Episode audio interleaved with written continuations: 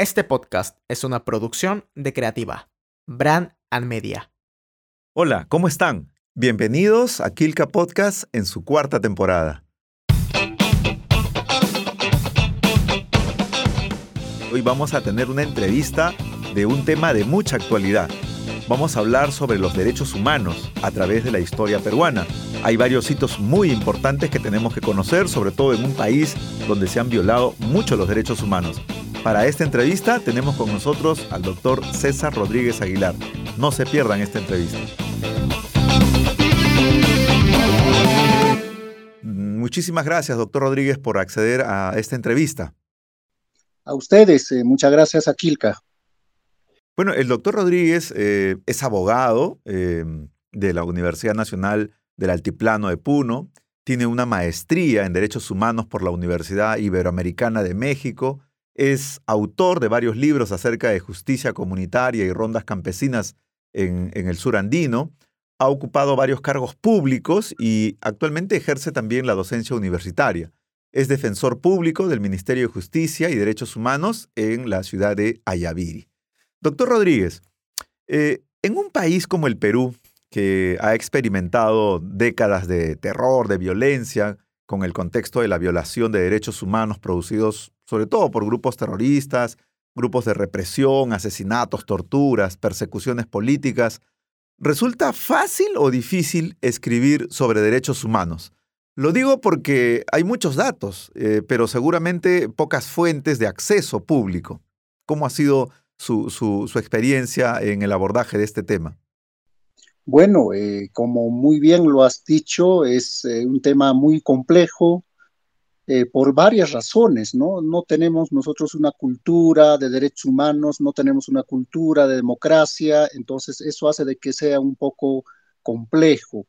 En segunda, la segunda razón es de que hay poca bibliografía, poca fuente, no hay mucha investigación al respecto a este tema. Si bien es cierto, eh, los organismos de derechos humanos en el Perú han tratado de, bueno, abordar el tema, pero sigue siendo eh, muy escaso la, fuente y la bibliografía eh, en, estos tiempos, ¿no?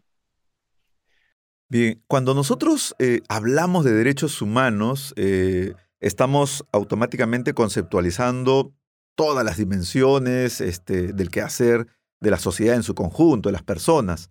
Sin embargo, en los últimos años, eh, el discurso y la exigencia popular se ha centrado más en algunos elementos que configuran eh, los derechos humanos y se han centrado en el tema del derecho al agua, derecho a la vivienda, a la educación.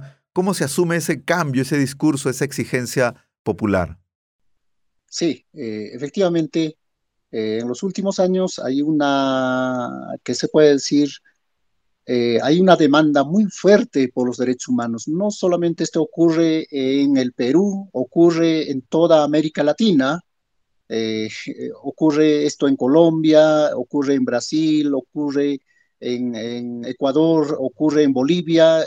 Justo estos días, estos meses, estamos viendo lo que está pasando en Chile, ¿no? Entonces hay una demanda muy fuerte por los derechos y dejando de lado los deberes y, los, y las obligaciones, por otro lado, ¿no? Entonces, hay un reclamo, hay una demanda muy fuerte, pero también hay otro tema que tiene que ver este, con, con el tema del dinero. O sea, implementar eh, los derechos eh, tiene un costo, es un poco difícil, ¿no? Entonces, vivimos un contexto, una coyuntura un poco eh, especial, ¿no? Entre demandas y también de, de reclamos por mayor derechos y por otro lado, tenemos también el tema de falta de dinero para poder implementar estos, eh, estos derechos. Hemos estado leyendo el texto de este libro que va a publicar y en una línea cronológica, ¿no? Eh, los derechos humanos eh, sufren una transformación, tanto en la parte teórica como práctica, que va desde el, el uso de los sistemas judiciales al tema de las protestas y otras acciones radicales. ¿Cuáles son los momentos más resaltantes dentro de la historia peruana eh, en esta temática de los derechos humanos? Eh, yo creo que hay que empezar eh, con la independencia, ¿no? O sea, las revoluciones latinoamericanas, justamente tienen como fundamento y base el, tema de los derechos humanos. Hay que recordar un poquito la Revolución Francesa, la independencia de los Estados Unidos. Luego tenemos la Constitución de Cádiz, que de alguna manera recoge todos estos discursos que luego llegan a, América Latina y llegan al, Perú en la década de 1880 y tantos más o menos. Este discurso se va consolidando, las universidades, eh, en, este, en este caso, la Universidad San Carlos, ¿no? que se llamaba la Universidad de San Marcos, ¿no? ahora. Eh, este discurso más o menos eh, sirve como base para las revoluciones latinoamericanas. En el Perú hace lo propio. Pero sin embargo, a partir de esa fecha, como que no se habla mucho de los derechos humanos. Recién, eh, a partir de eh, a fines, a fines del, de 1800, más o menos comienzos de la década de 1900, hasta 1920 se empieza a debatir eh, el tema del indio, el tema de los derechos sociales, también tiene que ver esto mucho con la, la revolución rusa, ¿no? Este, y también la Constitución de Weimar, la Constitución de, de México. Entonces, todas estas cosas llegan al Perú y, bueno, pues eh, los líderes eh, asumen eh, este discurso, se va consolidando hasta que llegamos a la década de 1970, 80, donde empieza a trabajar también fruto de dos convenios, ¿no? Que se denominan el Pacto Internacional de los Derechos eh, civiles y políticos y posteriormente el Pacto de los Derechos Económicos, Sociales y Culturales, donde el, Estado peruano suscribe estos pactos. Entonces, todo esto hace de que, bueno, pues eh, el Estado peruano como suscriptor de estos eh, pactos y convenios tiene que implementar y también nosotros en la década de los 80 vivimos un tema muy difícil que tiene que ver con la, esta guerra interna, eh, muchos lo llaman, o también conflicto interno, ¿no? Este, eh, donde hay dos bandos, eh, tenemos a Sendero Luminoso, a MRTA y por otro lado el Estado. Entonces, en este contexto, los organismos de los derechos humanos en el Perú juegan un rol fundamental, empieza a trabajarse con más profundidad el tema de los derechos humanos, entonces yo creo que e, ese es el momento para mí especial para abordar el tema de los derechos humanos, preocuparse el tema de los derechos humanos, sobre todo por estas eh, organizaciones de derechos humanos aglutinado en la Coordinadora Nacional de Derechos Humanos. Yo creo que ahí empezamos con, con fuerza a profundizar y a trabajar el tema de los derechos humanos en el Perú. Nos has hecho referencia acerca de 1800, el tema de la independencia, pero ¿dónde dejaríamos eh, de pronto esta época colonial? con la presencia hispana, en donde se vulneran los derechos originales de la población aquí de América. ¿No sería eh, mm, de pronto em, mucho más eh, sustancioso abordarlo desde el siglo XVI? A ver, hay un debate, si nosotros analizamos un poquito más atrás, retrocedemos un poquito en la historia, eh, vamos a la de a 1512, ¿no? O hay varios hechos, eh, por ejemplo, este, hay problemas que se producen con la llegada de los españoles. Entonces, eh, los españoles empiezan a preocuparse por estos temas de los derechos de los pueblos indígenas del Nuevo Mundo, en esa época lo llamaban. Y así sucesivamente tenemos en 1542, ¿no?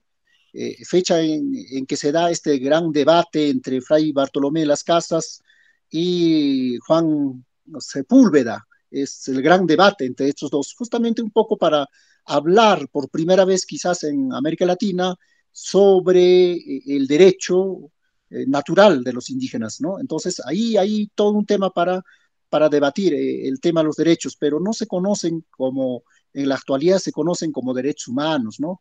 Eh, no habían pactos, no habían este, convenios que reconocieran, pero sin embargo ya se trata de reivindicar. Es por esa razón que en la actualidad este, los españoles reclaman que ellos, bueno, tienen toda una escuela porque fueron ellos los que por primera vez empiezan a hablar, tratar el tema de los derechos humanos, ¿no? Entonces, eh, si nosotros retrocedemos eh, un poco a la historia, sí, efectivamente, a partir de la llegada de los españoles al continente americano, ya hay preocupación por el tema de los derechos humanos, fundamentalmente por todos los habitantes ¿no? de, de este nuevo mundo. Sí, em, en la historia de los derechos humanos en el Perú, em, ¿qué personaje o institución considera usted que desarrolló eh, originalmente una defensa responsable y sostenida de los derechos de las personas aquí eh, eh, en, el virreinato peruano? A ver, este, cuando llegan estas quejas a España, los reyes de esa época tratan de preocuparse por los indígenas y sacan varios decretos, ¿no?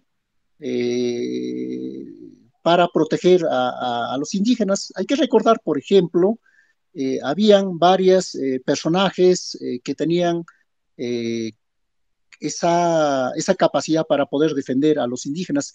Valverde, el cura Valverde que acompaña a Pizarro, tenía ese cargo, por ejemplo, ¿no? Era protector de los indios, de los indígenas. Entonces había toda una institución y también de autoridades para proteger eh, a, los indígenas que se han tratado de implementar. Ahora el problema es, ¿estos se han cumplido o no se han cumplido? Es un tema muy diferente. Pero sin embargo, eh, el afán para proteger y defender a los indígenas sí, eh, sí se ha dado por parte de los reyes católicos, ¿no? O en todo caso, este, este grupo de gente que en algún momento se solidarizó, se preocupó, entonces hay toda una normativa, se llama la ley de Indias, que se implementó en, en, eh, las colonias de, España, en Nueva España y también en el nuevo, el Virreinato del Perú. Entonces sí ha habido intención para proteger. Ahora, toda esa este, estrategia termina justamente con la independencia de, Perú y, o, las otras independencias latinoamericanas. Ahí terminan y ahí justamente surge este, el ciudadano, ¿no? Antes no había esa categoría de ciudadano.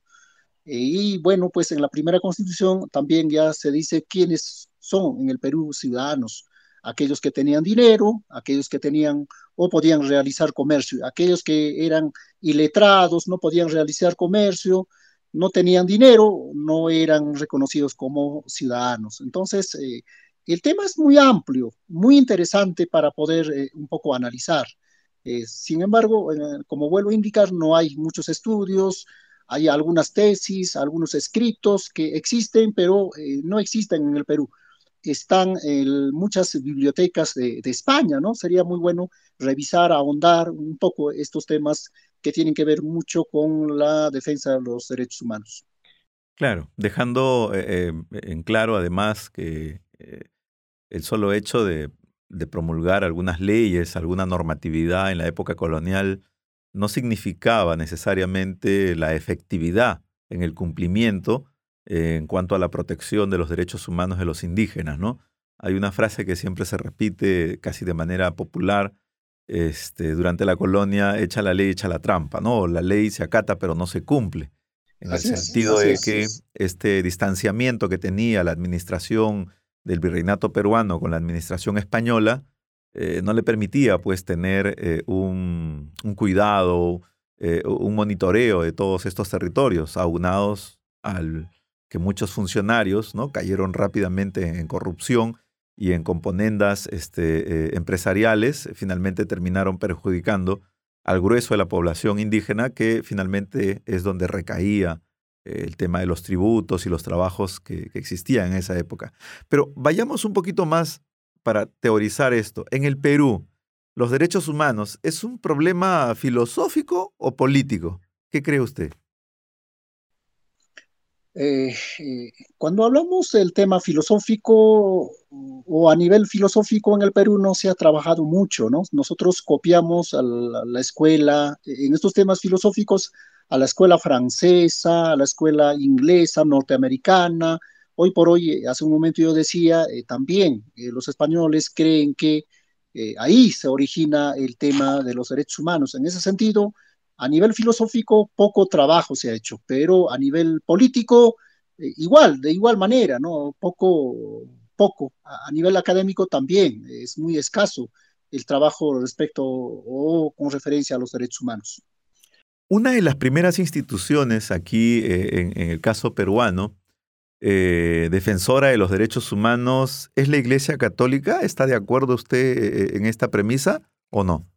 Sí, justamente en la época de la colonia se ha encargado la protección eh, de los indígenas a, los, a la iglesia, ¿no? Eh, después eh, se este, institucionaliza a entidades estatales, ¿no? Y yo trato de un poco recoger este aspecto en el sentido de que sí, en un comienzo era la iglesia quien protegía o, tenía que garantizar eh, el derecho de los, de los indígenas en América Latina, pero luego ya se institucionaliza y se encarga eh, el Estado para proteger eh, estos derechos de los americanos.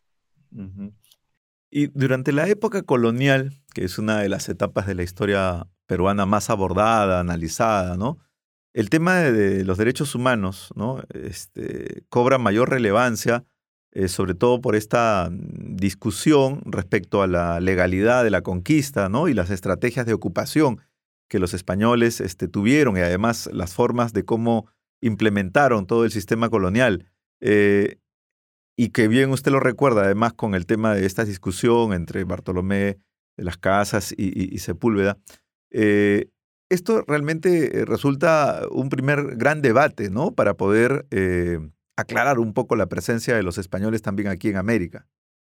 Sí, eh, yo creo que ha sido un gran hito a, nivel del mundo, porque incluso, no me acuerdo, el rey en esa época eh, paraliza la, conquista, ¿ya? Paraliza para poder eh, reflexionar si efectivamente lo que se decía era cierto, ¿no? Pero sin embargo, luego se vuelve a retomar y también se vuelve a mejorar la, la tratativa o las legislaciones a favor de los indígenas. Antes no, no había este, eh, esta, este tipo de protección. Y quizás este, hay una cosa interesante que deberíamos de, discutir. Ninguna monarquía eh, de esa época había pensado como lo hizo España, ¿no? En ese sentido me parece que es acertado de alguna manera de querer mejorar la situación, eh, sobre todo las, las encomiendas, ¿no? Porque las encomiendas eh, eran una institución donde eh, probablemente habían este, trabajos muy forzosos.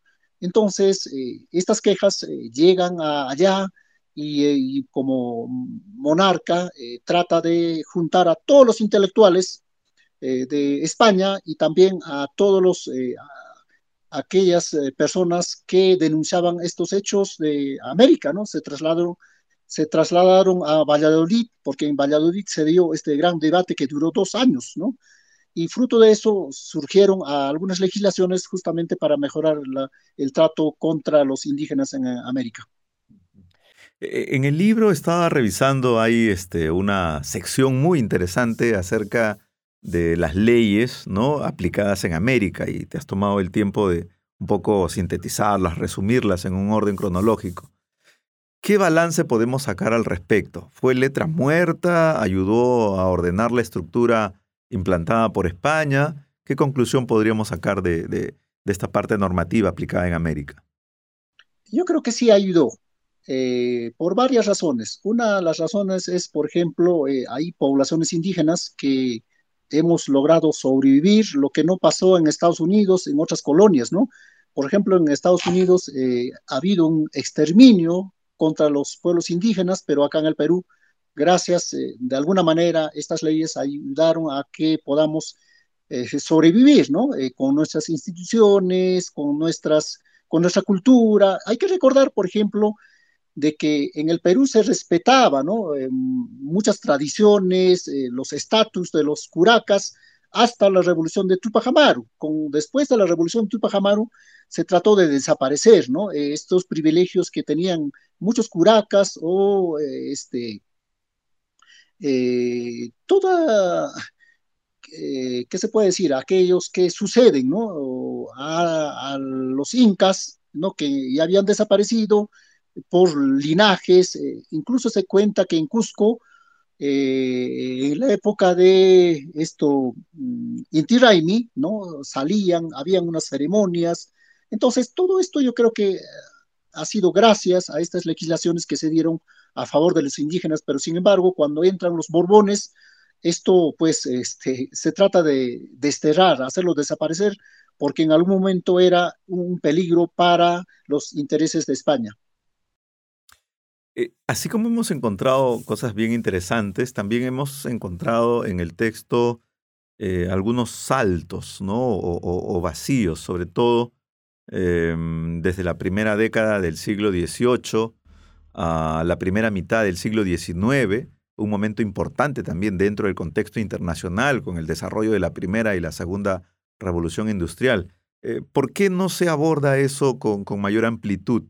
Eh, se debe a un acceso de fuentes o, hay otra razón este, que, por la cual no haya sido tocado este, en el libro? Eh, yo creo que una de las razones es justamente falta de información, ¿no? Hay poca fuente al respecto. Mm, ya.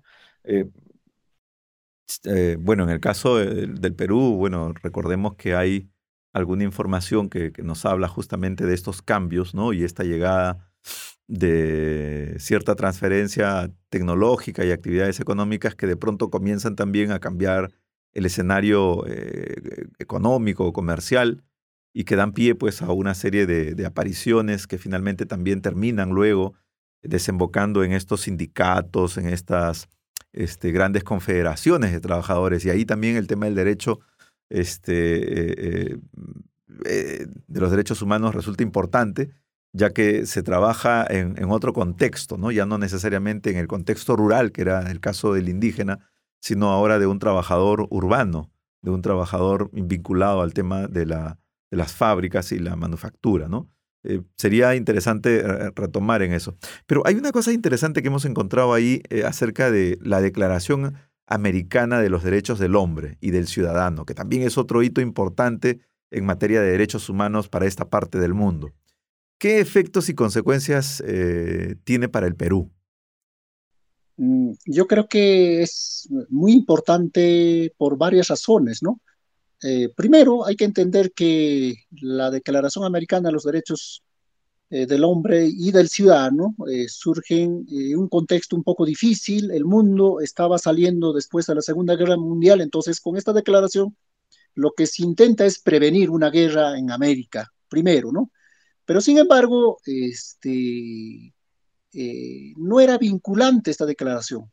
Eh, por esas razones que se saca posteriormente este, la Convención Americana, sí es vinculante porque esta convención sí crea eh, la Corte Interamericana, lo que no había en la declaración. En la declaración sí teníamos, sí teníamos este,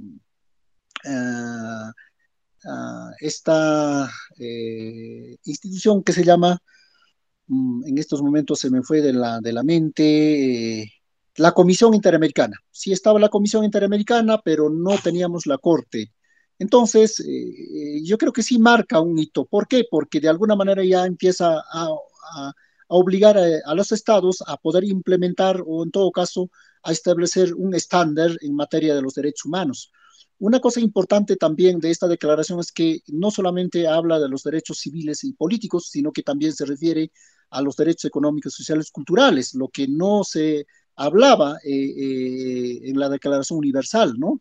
La Declaración Universal surge después de la Declaración Americana. Entonces, yo creo que es un, un documento fundamental para el Perú y no solamente para el Perú, para muchos países latinoamericanos. Pero este contexto internacional, entonces, lo que nos da a entender usted es que de alguna otra manera obliga este, a las instancias nacionales a adecuarse, a, establecer una serie de lineamientos para poder entrar en concordancia con esta exigencia de derechos humanos a nivel eh, internacional. Por supuesto que sí. Eh, recordemos que antes eh, el derecho internacional era para que los estados ¿no? puedan acudir eh, para resolver sus problemas, pero con estas declaraciones, con estos instrumentos, eh, la, la, cuestión cambia. Eh, el problema ya no se va a ventilar entre estados, sino que el ciudadano, el ciudadano, cuando es objeto de violación de los derechos, podría ir al sistema internacional para poder este, denunciar hechos de violencia a sus derechos. Eso creo que es lo más importante. Retrocedamos un poquito eh, eh, en el libro. Em, cuando hablamos del, protector de, indios o indígenas, eh, fue una labor durante el siglo XVI que estaba pues, en manos de, la entidad religiosa, pero luego pasa ¿no? este, a, a, personajes vinculados a la Real Audiencia, ¿no? a los fiscales. ¿Por qué este cambio de lo religioso a lo civil? ¿Hay alguna este, pistas que nos pueda dar? Eh, sí, justamente yo he encontrado una tesis muy importante realizado en la Universidad de San Marcos, donde justamente desarrollan este asunto de los protectores de los indios, ¿no? Entonces, esto ha tenido eh, muchos cambios, muchos cambios. Primero, como vuelvo a indicar, la protección de los indios estaba a mano de los, eh, de los, mm, de los religiosos, en todo caso de la iglesia, posteriormente esto se civiliza y hay protectores ya no religiosos, sino protectores civiles. Y como que un poco que el Estado asume, eh, como en la actualidad, ¿no? En la actualidad exigimos que el Estado pueda, pues, este, asumir eh, esta obligación de proteger. Entonces, es lo que ha pasado durante la colonia. El Estado se encargue de la protección de, los, eh, los indígenas y no solamente hay protectores eh, de los indígenas, sino que también hay fiscales, hay jueces naturales. Me parece interesante, ¿no? Pero, sin embargo, no tenemos mucha fuente si estas protecciones han sido efectivas o no han sido efectivas. Al parecer, no han sido efectivas, ¿no? ¿Por qué? Porque siempre hubo el tema de la corrupción y el otro tema era, era muy distante la justicia. Estos funcionaban en los corregimientos y hay que entender que los corregimientos en la actualidad serían pues los departamentos o las regiones que, que, tenemos, ¿no? Tenemos, por ejemplo, eh, la región Arequipa, Cusco, anteriormente eran, antes de eh, los departamentos eran intendencias, ¿no? Pero antes de las intendencias eran corregimientos y en cada corregimiento funcionaban estos eh, protectores de los indígenas. Claro. Y em, para seguir en esta época, em, las reformas borbónicas en, temas de derechos humanos, entendiendo además eh, las complicaciones sociales que esto va a traer posteriormente con el levantamiento de Tupac Amaru, ¿qué, significado tiene dentro del estudio de los derechos humanos en el Perú? Yo creo que es importante. ¿Por qué? Porque llegan los primeros gérmenes eh, de, del liberalismo al Perú. Justamente en 1776 se produce la independencia de los Estados Unidos, en 1889 la Revolución Francesa. Estas ideas eh, en algún momento llegan al Perú y entonces eh, luego de la toma de Napoleón Bonaparte a España, hay un vacío de poder, entonces eh, la gente latinoamericana se pregunta, ¿no? Si era legítimo o era ilegítimo la ocupación de Napoleón eh, los territorios eh, españoles, y en ese contexto justamente surge. Esta idea, si podemos nosotros obedecer o no obedecer, pues, a, Napoleón.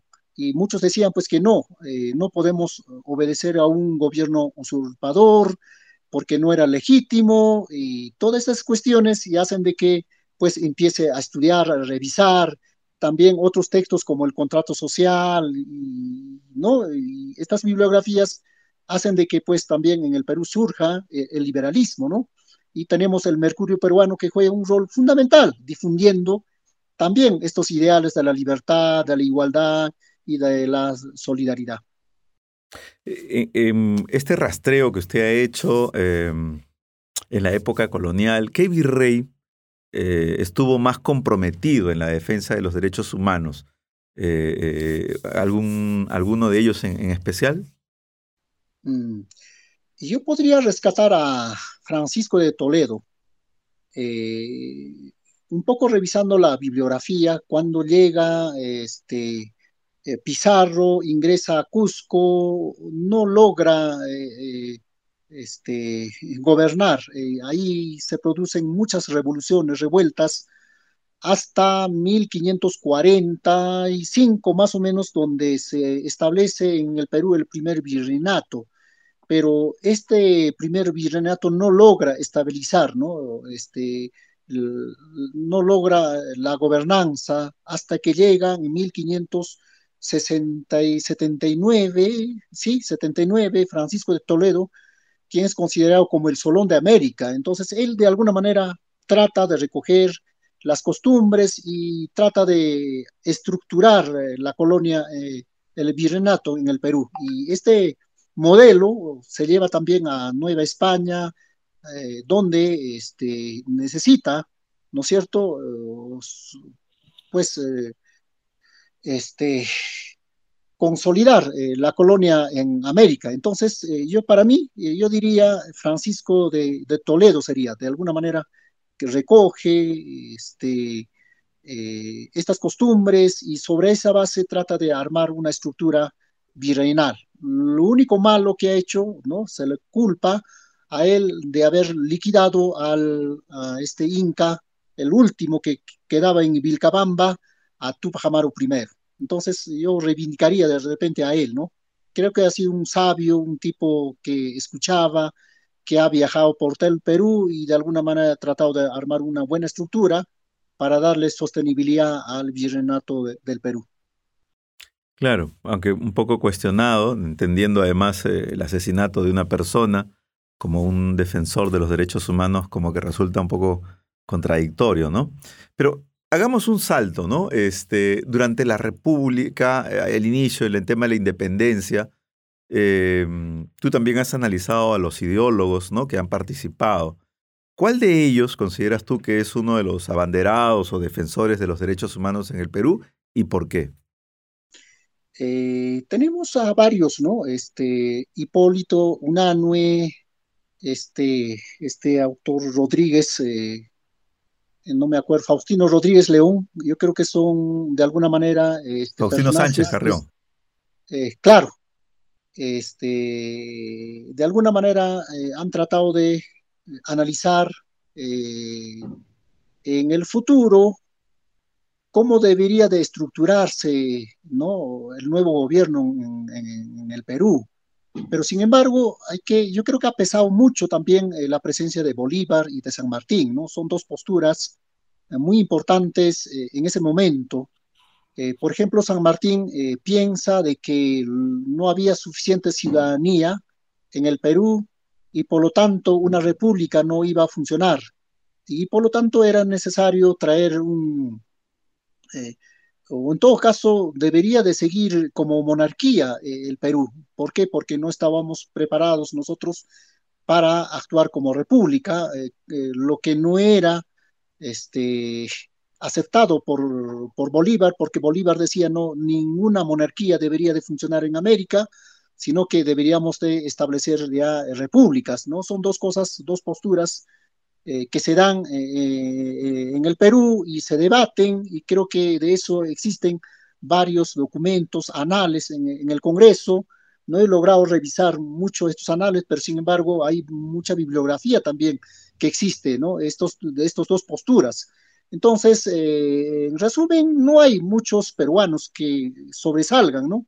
Más bien, yo creo que ha sido muy importante la presencia de, Bolívar, porque él sí era convencido de lo, para la defensa de los derechos humanos, incluso cómo debería de dividirse el Estado, ¿no? Debería tener un poder ejecutivo, debería tener un poder judicial, un poder legislativo, creo que estaba más claro eh, en él, lo que no ocurría con, con San Martín. Eh, y tampoco existe, como vuelvo a indicar, eh, un personaje sobresaliente que haya tenido una postura clara, ¿no? Eh, sino que este, lo, que ocurre en la actualidad entre la derecha y la izquierda, en la izquierda ¿no? Siempre hubo este debate, ¿qué queremos del Perú? ¿Debería de ser un, un Estado único, este, no descentralizado? Estas cuestiones yo creo que no se han logrado debatir a profundidad y hoy por hoy siguen siendo eh, temas eh, pendientes para poder eh, seguir debatiendo. Claro, seguro que sí. Y, de las 12 constituciones que ha tenido el Perú hasta la actualidad, ¿cuál de ellas, porque en el libro tú las revisas, ¿cuál de ellas consideras que en materia de derechos humanos ha aportado más y por qué? Eh, la Constitución del 79 para mí es eh, una de las mejores, ¿no? Porque sí incorpora ya un catálogo de derechos humanos. Eh, pero antes de eso tenemos la Constitución de 1920, que de alguna manera también ya constitucionaliza ya los derechos sociales, no solamente los derechos individuales, como sí lo hacía la, con la primera Constitución de 1820, luego el 25, ¿no? Pero sin embargo, eh, estos derechos no tenían una garantía. Pero sin embargo, la Constitución de 1920 ya tiene eh, mecanismos para poder proteger eh, los derechos humanos. Pero sin embargo, la Constitución que sí logra ya un catálogo de derechos y también mecanismos para poder garantizar estos derechos es definitivamente la Constitución de 1979. Y posteriormente tenemos la 93 y de alguna manera trata de mejorar también algunos aspectos de la Constitución del 79. Aunque muchos no están de acuerdo en eso, ¿no? En el tema del régimen económico no estamos de acuerdo, ¿no? Pero yo creo que el catálogo de los derechos humanos es uno de los buenos, ¿no? Eh, que existe a nivel de eh, muchas constituciones eh, latinoamericanas. En esta época de, de la República, yéndonos al otro extremo ahora, ¿no? ¿Qué gobierno o qué presidente consideras el más violador de derechos humanos? A ver, eh, yo creo que este, los eh, regímenes militares obviamente son los más violadores, ¿no? Porque de acuerdo a Basadre tenemos varios militarismos, ¿no? Un primer militarismo hasta eh, en 1840, ¿no? Más o menos. Eh, luego, o 70 más o menos, donde por primera vez llega un civil para, para el gobierno. Luego tenemos la guerra con Chile y luego regresa nuevamente Andrés Abelino Cáceres, regresa el militarismo, eh, luego ya en la década de 1920, Sanchicerro nuevamente y así. Y yo podría decir que los gobiernos que han violado más los derechos humanos son los gobiernos eh, militares, ¿no? Mm, ya. Em, quizás saliéndonos un poco del tema, pero viene este, eh, la pregunta, podría encajar en el tema de, esta discusión de derechos humanos. ¿Por qué el gesto del peruano del milenio, ¿no? Miguel Grau, eh, ha sido criticado por muchos? Eh, esto de rescatar a, mm, marineros este, chilenos que se estaban pues prácticamente ahogando.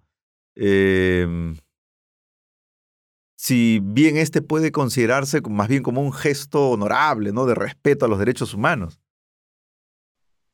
Eh, hay que recordar que a nivel del mundo hay eh, en todo caso, existe el derecho a la guerra y está regulado mediante los convenios de Ginebra. ¿no? Eh, los convenios de Ginebra eh, son varios este, convenios, primer convenio, segundo hasta tercero, justamente regulan ¿no? cómo se debe tratar al prisionero. Entonces, yo creo que en este sentido, Miguel, Grado, Miguel Grau ha estado cumpliendo con estos convenios, ¿no? porque por más por más prisionero que seas, eh, uno no pierde eh, estos derechos.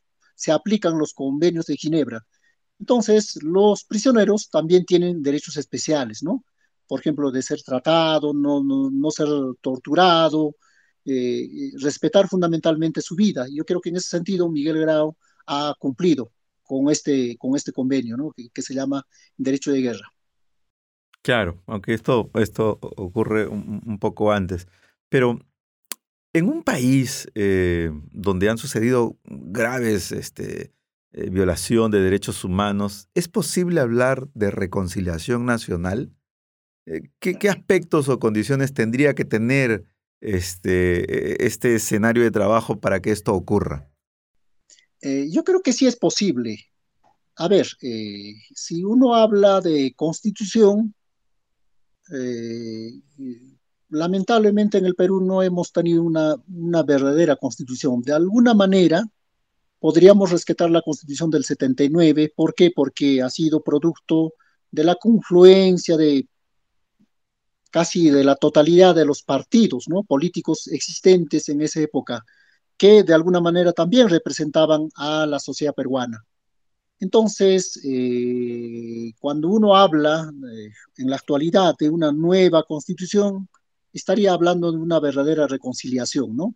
¿Por qué hablo yo de una verdadera reconciliación? Porque si nosotros revisamos el informe final de la Comisión de la Verdad, eh, ellos llegan, ¿no? Que es necesario en el Perú una reconciliación. Una reconciliación en el sentido de que justamente ha habido fracturas, eh, muchos grupos eh, que no han sido tomados en cuenta en este proyecto denominado Perú, ¿no? Eh, cuando se elaboró este proyecto Perú en 1823, no participamos, no, todos participan criollos, militares, quizás la iglesia, pero no participan ni una mujer, por ejemplo, no participan los negros, no participan los indígenas, entonces eh, no es eh, completo el proyecto y queda pendiente eh, que justamente confluir, ¿no? Confluir todos estos grupos, estas nacionalidades que existimos en el Perú, ¿no? Y también soñamos en un, Perú y no solamente es pues el Perú un sueño de un sector, de un grupo. En ese sentido, yo creo que la reconciliación ayudaría a eso, ¿no? Un nuevo pacto social, un nuevo contrato social que terminaría en una nueva constitución que la población hoy por hoy reclama, ¿no? Reclama, quizás no podría ser hoy en día o mañana, pero yo creo que tendría que ser un proceso de debate, hay que debatir eh, estas fracturas, eh, estos vacíos que no se han tomado, no se han tomado en cuenta, pero necesitan ser tomados también, sobre todo, por ejemplo, estas poblaciones indígenas que existen en la selva, ¿no? Nunca han sido tomados, consultados, pero ellos son peruanos, como cualquier otro peruano tienen derecho a opinar, de pensar también eh, el Perú, ¿no? Como desde, desde su eh, cosmovisión, acá en Puno, por ejemplo, tenemos eh, el pueblo Aymara, mejor dicho, la nación Aymara, Quechua, también tenemos derecho a pensar y ser incluidos, ¿no? En esta nueva constitución que se piensa, por ejemplo, redactar. Claro, un país fragmentado socialmente, históricamente, pues resulta muy complejo eh, entender también el tema, ¿no? Pero ya que estamos hablando del tema de la Comisión de la Verdad y Reconciliación Nacional, em, ¿qué opinión tienes tú respecto a las reparaciones eh, que esta comisión recomienda? ¿no? Habría que hacer una división entre una reparación moral, social y una reparación económica, efectiva, concreta, ¿no? ¿Qué opinión tienes al respecto? Eh, yo creo que ha sido acertado. ¿Por qué? Porque bueno, han quedado huérfanos, mucha gente ha migrado y era responsabilidad del Estado garantizar, proteger derechos, pero sin embargo no se ha protegido.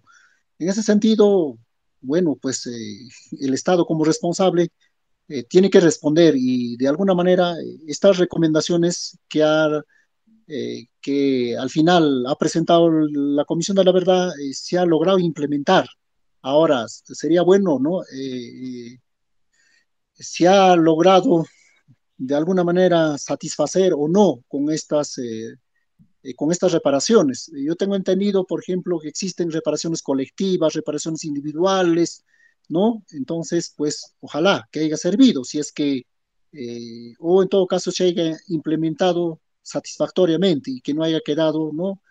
este, a medias, ¿no? Entonces, si se ha quedado a medias, entonces no estaríamos logrando este proceso de reconciliación, porque estas reparaciones también apuntan a este proceso de reconciliación. Bueno, aunque pareciera que se ha quedado en lo segundo, ¿no? Pero en el Perú, cuando hablamos em, de derechos humanos eh, y lo llevamos al ámbito empresarial, como que hay un cierto distanciamiento, ¿no? Uno, como una brecha que finalmente no termina de juntarse. ¿Por qué es tan esquivo hablar de derechos humanos desde el ámbito empresarial? Quizás porque tienen intereses muy particulares o porque no este, tienen una perspectiva más bien de integración social que les podría permitir a los empresarios a generar estos espacios de diálogo, de confluencia y sobre todo del desarrollo de actividades económicas, que es algo que conviene pues a, todos finalmente, ¿no? A ver, mm, Eh, cuando surgen los derechos humanos, este, surgen en oposición al Estado. Eh, y la definición, el concepto clásico de los derechos humanos eh, siempre es en oposición al Estado. Sin embargo, en la actualidad, como que hay poderes de facto, ¿no? como las empresas, por ejemplo, que vulneran los derechos humanos. En ese sentido, el discurso de los derechos humanos también va avanzando para poder este, imputar las violaciones de los derechos humanos contra poderes de facto que tienen, no tienen que ver absolutamente con el Estado, ¿no? Tienen que ver sino con otro tipo de poderes. En este caso estamos hablando, por ejemplo, de, de estas empresas, ¿no? Muchas empresas no son empresas nacionales, son empresas transnacionales que tienen poder incluso más fuerte que, que el propio Estado, porque pueden llevar al Estado incluso a estos fueros ¿no? de arbitraje eh, por el tema económico, cuando el Estado peruano, por ejemplo, no garantiza, no da, brinda seguridad jurídica para la inversión de estas empresas. Entonces, hay trabajos muy interesantes que están yendo también un poco para poder este, imputar ¿no? a estos poderes de facto que no son necesariamente el Estado, ¿no? ¿Por qué? Porque hoy por hoy eh, estos poderes de facto están vulnerando derechos humanos. Caso, por ejemplo, en el Perú, estos días, estas semanas hemos tenido el caso de Repsol, ¿no? Que ha afectado una gran parte de la bahía de la costa peruana y consecuentemente ha afectado la flora, la fauna y también el trabajo de muchos pescadores artesanales. Entonces, es un atentado contra los derechos humanos. Y por lo tanto, si nosotros analizamos este el concepto clásico, es un poco difícil eh, sancionar eh, no a, estas empresas. Más fácil es sancionar al Estado porque el Estado es fundamentalmente el garante de los derechos humanos. Entonces, eh, hoy por hoy se vienen trabajando algunos mecanismos, estrategias también para poder sancionar a este tipo de empresas. Ojalá que se den y por lo tanto sería muy bueno, ¿no? Para seguir garantizando los derechos humanos de las personas. Claro, y además eh, considerando pues que una justicia que tarda en realidad no es, no es, justicia, ¿no? Y sobre todo cuando no se generan todas las reparaciones, este, no solamente en el ámbito social, sino como lo has mencionado en el tema del derrame de petróleo, en esta recuperación de estos espacios este, ecológicos que resultan muy importantes. Eh, este libro que tú has escrito eh, eh, obedece de pronto a un interés eh, en la maestría en derechos humanos que llevas por la Universidad Iberoamericana de México o, cómo surge eh, este tema de, interés por abordar los derechos humanos? sí, tiene que ver mucho con, con, la maestría, ¿no? Pero también tiene que ver mucho un poco rastrear la historia de los derechos humanos. ¿Cómo es que el Perú ha tratado, ha desarrollado, ha logrado institucionalizar este discurso de los derechos humanos. Entonces, eh, pero surge inicialmente este, esta idea con, con el libro que yo, mejor dicho, con la tesis que hice sobre este, la cosmovisión indígena de los derechos humanos el Perú, eh, un caso de estudio de las rondas de Carabaya, pero sin embargo ha quedado pendiente este tema, entonces dije, bueno, sería bueno eh, un poco analizar los derechos humanos desde la historia. ¿Cómo es que este discurso llega al Perú? ¿Cómo el Perú lo ha tratado? Eh, ¿Cómo han surgido estos, estos cambios ¿no? para garantizar y poder proteger los derechos humanos? Entonces, eh, yo no he podido encontrar alguna fuente. Creo que era necesario, es importante un poquito ¿no? rastrear este, este tema, este instrumento que es fundamental para para defender y proteger los derechos humanos, ¿no? ¿Cuánto tiempo te tomó escribirla y cuál fue la mayor dificultad, además de la ubicación de algunas fuentes? Mm, eh, son más o menos cinco años, ¿no? Que he demorado para poder, este, primero juntar eh, bibliografía, luego analizarlos, eh, porque puede haber bibliografía, pero a veces no son confiables, ¿no? Y el otro problema, este, sí, pues en el Perú no hay mucha bibliografía, y sí, pero sí en España, ¿no? tenía que este, un poco revisar eh, y he encontrado algunos textos eh, eh, fundamentalmente tesis, ¿no? De algunos o muchos estudiantes latinos que se han preocupado, ¿no? Por el tema de, del indígena, de la colonia. Entonces, bueno, han hecho algunos estudios, algunos artículos que hoy por hoy tenemos el Internet, es una gran ventaja para, para poder conseguir la bibliografía. Entonces, eh, eh, yo creo que es eso, ¿no? Luego, finalmente, yo creo que los peruanos, los investigadores o a la gente que se dedica a la investigación, este, no tiene apoyo en el Perú, no hay, no hay apoyo económico, no hay, este, ¿qué se puede decir? Y tampoco de las universidades, ¿no? Yo he tratado de tocar, por ejemplo, a, mi universidad, ¿no? Universidad Nacional del Altiplano, para que me ayuden, igual, ¿no? No, no hay apoyo, ¿no? En ese sentido, yo quiero agradecer a Kilka, de alguna manera me ha abierto este, de primera mano, me dijeron que sí, este, por favor, pásenos el, manuscrito, lo vamos a revisar y si nos interesa, lo podemos publicar. En ese sentido, yo estoy muy agradecido con ustedes, eh, amigos de Kilka, y porque eh, publicar un estudio, una investigación en el Perú es muy difícil.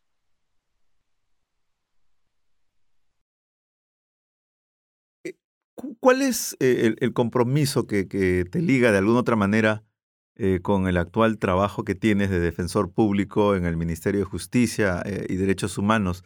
Porque casi casi van de la mano, ¿no? El tema que investigas con el ejercicio de tu profesión. Mm, no tanto, yo sí tengo una pasión por, por investigar, por querer saber más, eh, este, indagar, ¿no? Las cosas que han ocurrido en materia de los derechos humanos. Eh, y, mi trabajo como defensor público es más litigación, ¿no? Es poco eh, la vinculación que existe.